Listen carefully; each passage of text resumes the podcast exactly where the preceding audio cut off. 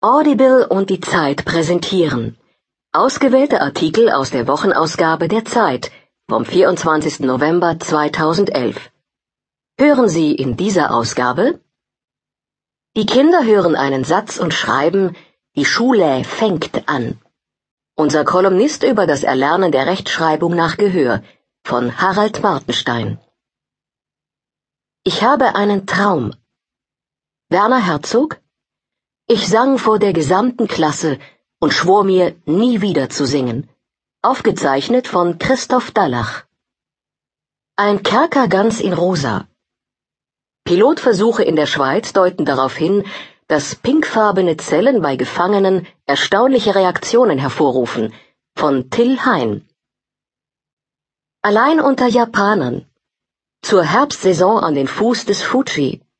Fukushima ist hunderte Kilometer entfernt, doch vielen Ausländern liegt es immer noch zu nah. Von Andrea Jeska 5000 Schnipsel Bildung. Wie viel und welches Wissen kann man sich selbst aneignen? Christian Heinrich hat eine eigene Methode dafür erfunden. Von Christian Heinrich. Stimmt's? Wurden in viktorianischer Zeit die Tischbeine züchtig verhüllt? Fragt Güde Eva Botsch aus Kassel. Christoph Drösser antwortet. Von schlimmen Eltern. Roman Polanski verfilmt Jasmina Resas Komödie Der Gott des Gemetzels von Peter Kümmel.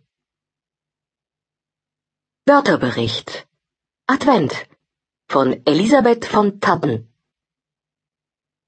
Der falsche Frieden weil sich die großen Parteien in der Mitte immer ähnlicher werden, wächst Extremismus auch am rechten Rand. Von Maximilian Probst. Der Dürre ausgeliefert.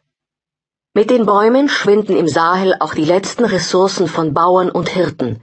Von Bartholomäus Grill. Macht nicht schlapp.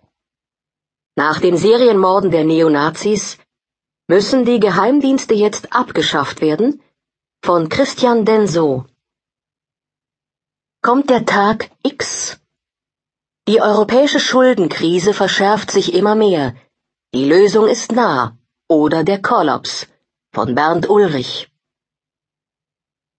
Wahlkampf statt Revolte. Die ägyptischen Muslimbrüder wollen keinen Aufstand, sondern Wahlen, denn sie haben die besten Chancen. Deswegen schauen sie den Kairoer Protesten nur zu, von Michael Thumann. Fast wie Politiker. Die Piraten verteilen Büros, halten Sitzungen ab, stellen Anfragen. Jetzt fehlen nur noch Inhalte. Von Dagmar Rosenfeld. Pest oder Cholera. Mit der Krise wächst der Druck auf die Kanzlerin. Wohl schon bald wird sie zwischen zwei Übeln wählen müssen. Eurobonds zu akzeptieren oder die Notenpresse anzuwerfen. Von Mark Schieritz. Die heiße Stadt. Haben die Amerikaner den Kampf gegen die Klimaerwärmung schon aufgegeben? Nicht in Chicago. Von Heike Buchter. Die Zeit. Höre die Zeit. Genieße die Zeit. Wahlkampf statt Revolte. Die ägyptischen Muslimbrüder wollen keinen Aufstand, sondern Wahlen, denn sie haben die besten Chancen. Deswegen schauen sie den Kairoer Protesten nur zu. Von Michael Thumann. Die Zeit, Ausgabe 48 vom 24. November 2011. Zwei Ansichten der Revolution. Auf dem Tahrirplatz liegt ein blutender Demonstrant. Ein Polizeigeschoss hat ihn am Kopf getroffen.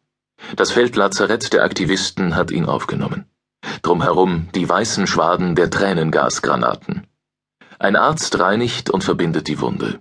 Vor dem Lazarett kämpft die Kairoer Jugend gegen das Militär. Liberale, Linke, Rechte, Männer und Frauen.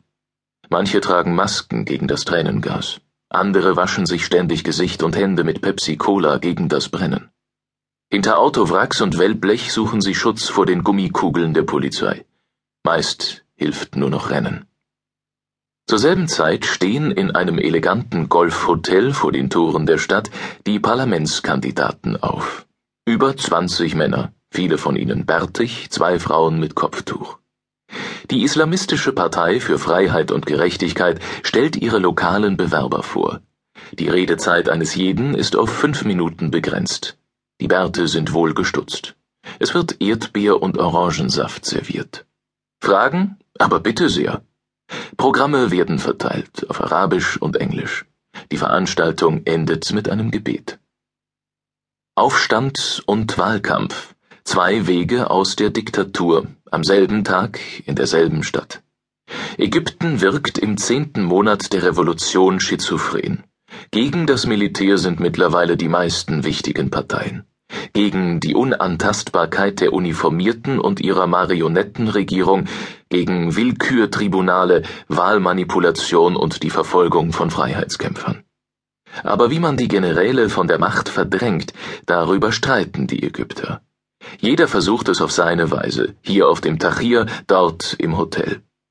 Doch führen die Wege nicht zusammen. Bis Dienstagnacht starben unter den Salven der Sicherheitskräfte mehr als 30 Menschen. Eine geordnete Abstimmung wird mit jedem Toten schwieriger. Das stürzt Ägyptens stärkste politische Kraft in ein tiefes Dilemma. Die Partei der Muslimbrüder steht kurz vor dem größten politischen Erfolg ihrer langen Geschichte. Soll sie sich jetzt auf Straßenkämpfe einlassen? Der Aufstand gefährdet den möglichen